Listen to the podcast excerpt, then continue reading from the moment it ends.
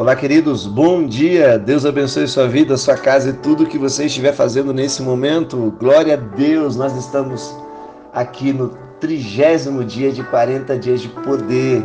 E eu realmente hoje pela manhã foi um momento incrível de oração, de relacionamento e eu estou muito feliz porque realmente não tem sido fácil, tem sido grandes desafios a gente se manter em relacionamento com o nosso Pai, porque isso foi quebrado no jardim, isso foi rompido lá. Satanás conseguiu êxito em impedir com que o homem tivesse prazer na presença de Deus e fazer com que o homem se escondesse de Deus. Mas Jesus veio, rasgou o véu e todos nós temos acesso à sala do trono, todos nós temos acesso ao nosso Deus.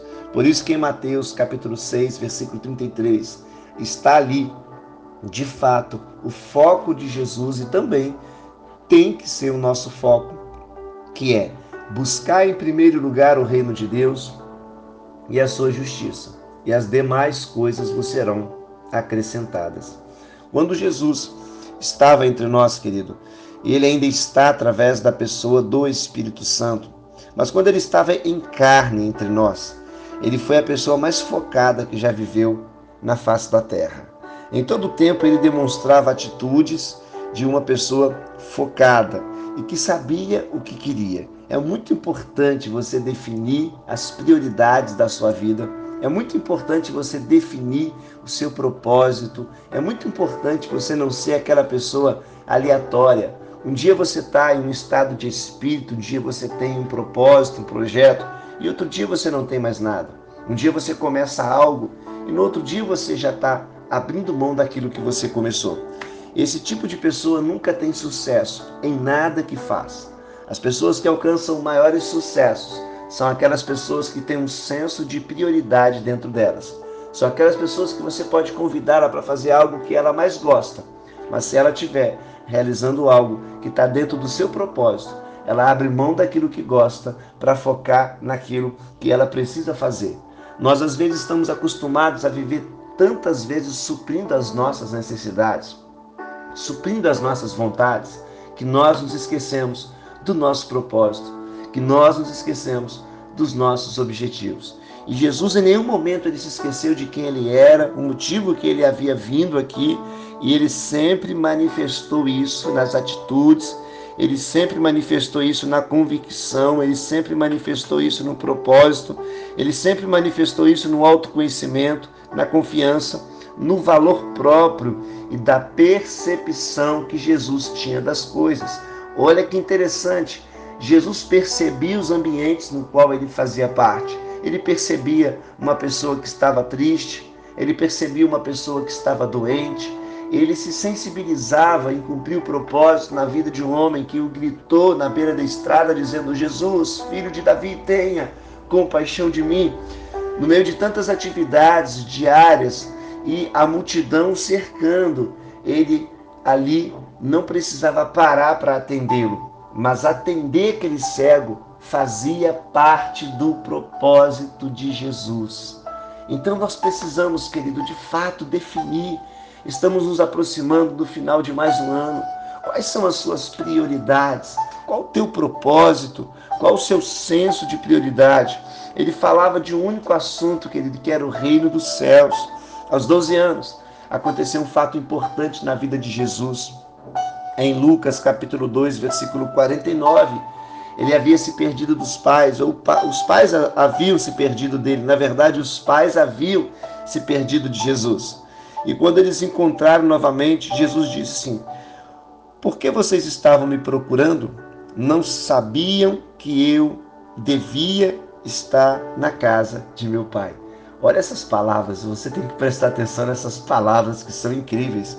São palavras de fato. Jesus demonstra nessas palavras tão simples a convicção e o propósito dele. Ele está dizendo: eu não poderia estar em nenhum outro lugar. Eu não poderia estar fazendo nenhuma outra coisa. Eu não poderia ter me perdido, porque eu vim para fazer a vontade do meu Pai. E eu não poderia estar em nenhum outro lugar a não ser fazendo a vontade do meu Pai na casa de meu pai. Olha, querido, que pessoa focada. Que pessoa focada. É isso que ele quer para mim e também para você. Jesus nunca perdeu a prioridade dele. Nunca. Jesus tinha clareza e prioridade do propósito dele. Então, o que fez Jesus se destacar realmente, querido, em tudo, foi a prioridade que ele tinha em buscar o Pai, em buscar aquilo que ele havia nos ensinado, em buscar o reino de Deus. Em Marcos 1,35 diz: De madrugada, quando ainda estava escuro, Jesus levantou-se, saiu de casa e foi para um lugar deserto, onde ficou orando.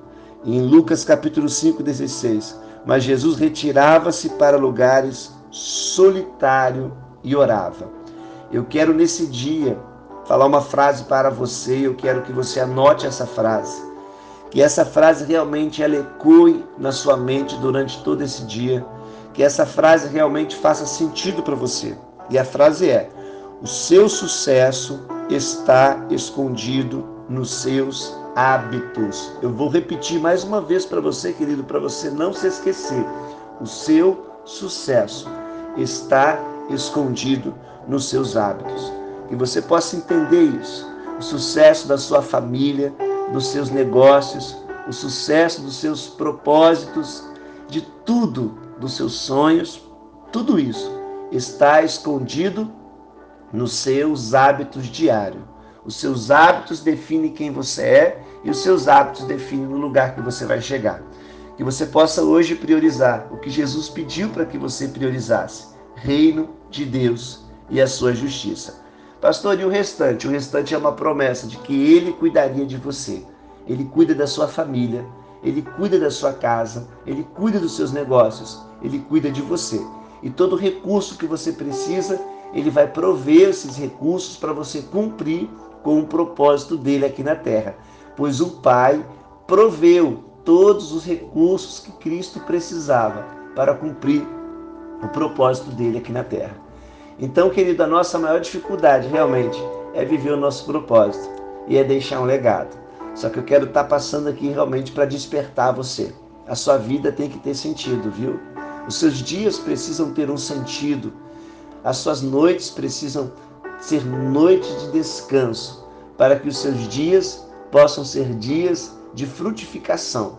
Que você possa fazer como Jesus, antes de qualquer coisa, de olhar o seu celular pela manhã, antes de você pensar em qualquer outra preocupação durante o dia. Entregue o seu dia nas mãos de Deus, coloque a sua vida nas mãos dele, busque a presença de Deus.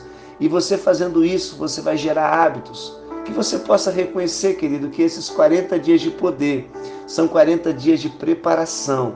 Você está sendo preparado. Então não perca o tempo da visitação, não perca o tempo da preparação. Aproveite esse momento e busque a Deus. Busque a Deus no seu carro, na sua empresa, em qualquer outro lugar que você estiver. Rompa com a procrastinação. Talvez alguns dias desses 40 dias de poder você deixou de orar, você deixou de buscar. Olha, não olha mais para o seu passado, porque a tendência é quando nós falhamos, quando nós caímos, é nós pararmos. Só que isso tem que ser uma força propulsora para você, de continuar, continuar. Não se limite em 40, não se limite, não se limite em 40 minutos, não se limite a nada. Deixe fluir essa presença de Deus na sua vida, na sua casa, sejam 10 minutos, ou seja no seu carro ou na rua. Nós somos chamados a uma vida de relacionamento com o nosso Deus, com o nosso Pai. Jesus não veio apresentar um Deus, ele veio apresentar um Pai. E um Pai, um Pai que se relaciona. Que Deus te abençoe, querido. Eu profetizo saúde, paz e prosperidade sobre a sua vida. Toda pessoa que está doente nesse dia, eu profetizo que você seja curado. Receba a cura de Deus sobre a sua vida no nome de Jesus Cristo. Receba a paz que excede todo o entendimento sobre a sua vida em nome de Jesus Cristo. Receba a libertação de toda perturbação demoníaca sobre a sua vida em nome de Jesus Cristo. Que Deus abençoe seus negócios, sua casa, seus filhos. Fique na paz um ótimo dia.